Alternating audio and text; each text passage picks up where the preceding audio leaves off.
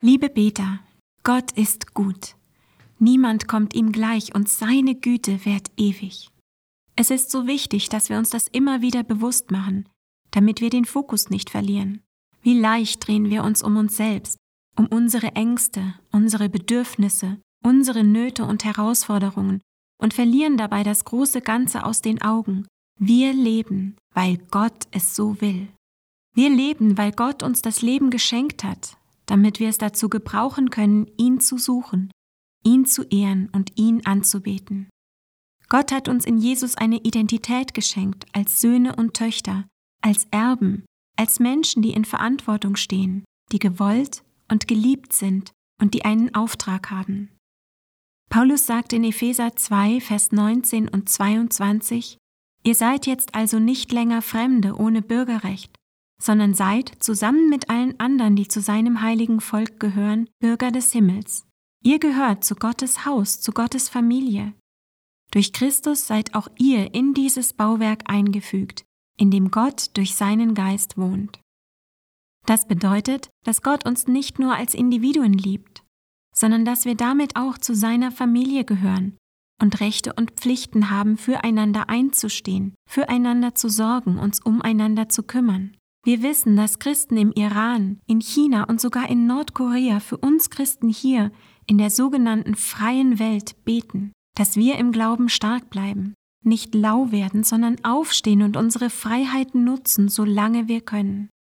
In dieser Zeit der Krise haben wir einen kleinen Geschmack davon bekommen, was es bedeutet, isoliert zu sein, sich nicht einfach zum Gottesdienst versammeln zu können. Viele unserer Geschwister erleben das jeden Tag und nicht nur für ein paar Wochen, sondern für Monate und Jahre. Und wenn sie sich doch versammeln, ist immer die Gefahr gegeben, dass sie erwischt und eingesperrt, drangsaliert und eingeschüchtert werden. Lasst uns das immer wieder bewusst wahrnehmen. Wir gehören zusammen wie ein Körper.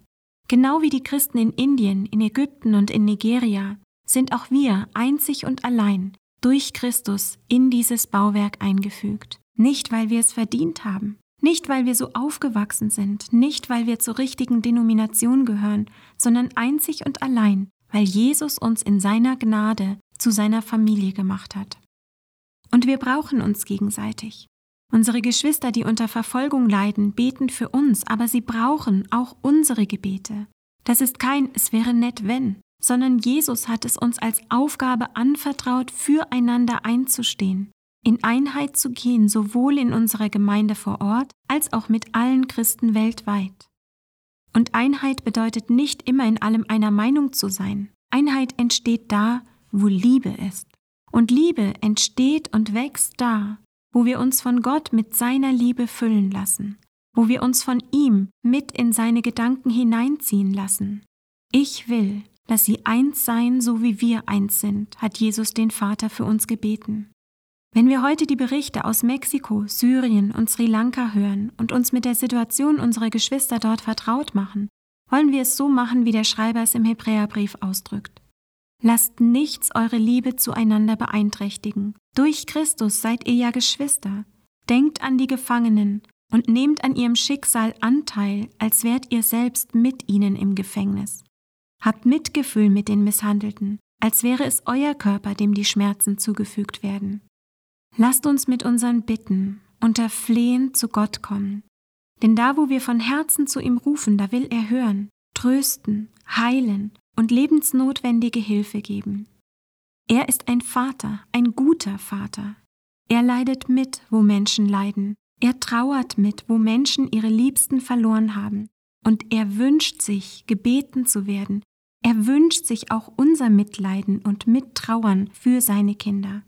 Und wir dürfen immer wieder erleben, wie er Gebet erhört und beantwortet, wie er hilft und rettet und in seiner Liebe beisteht und tröstet.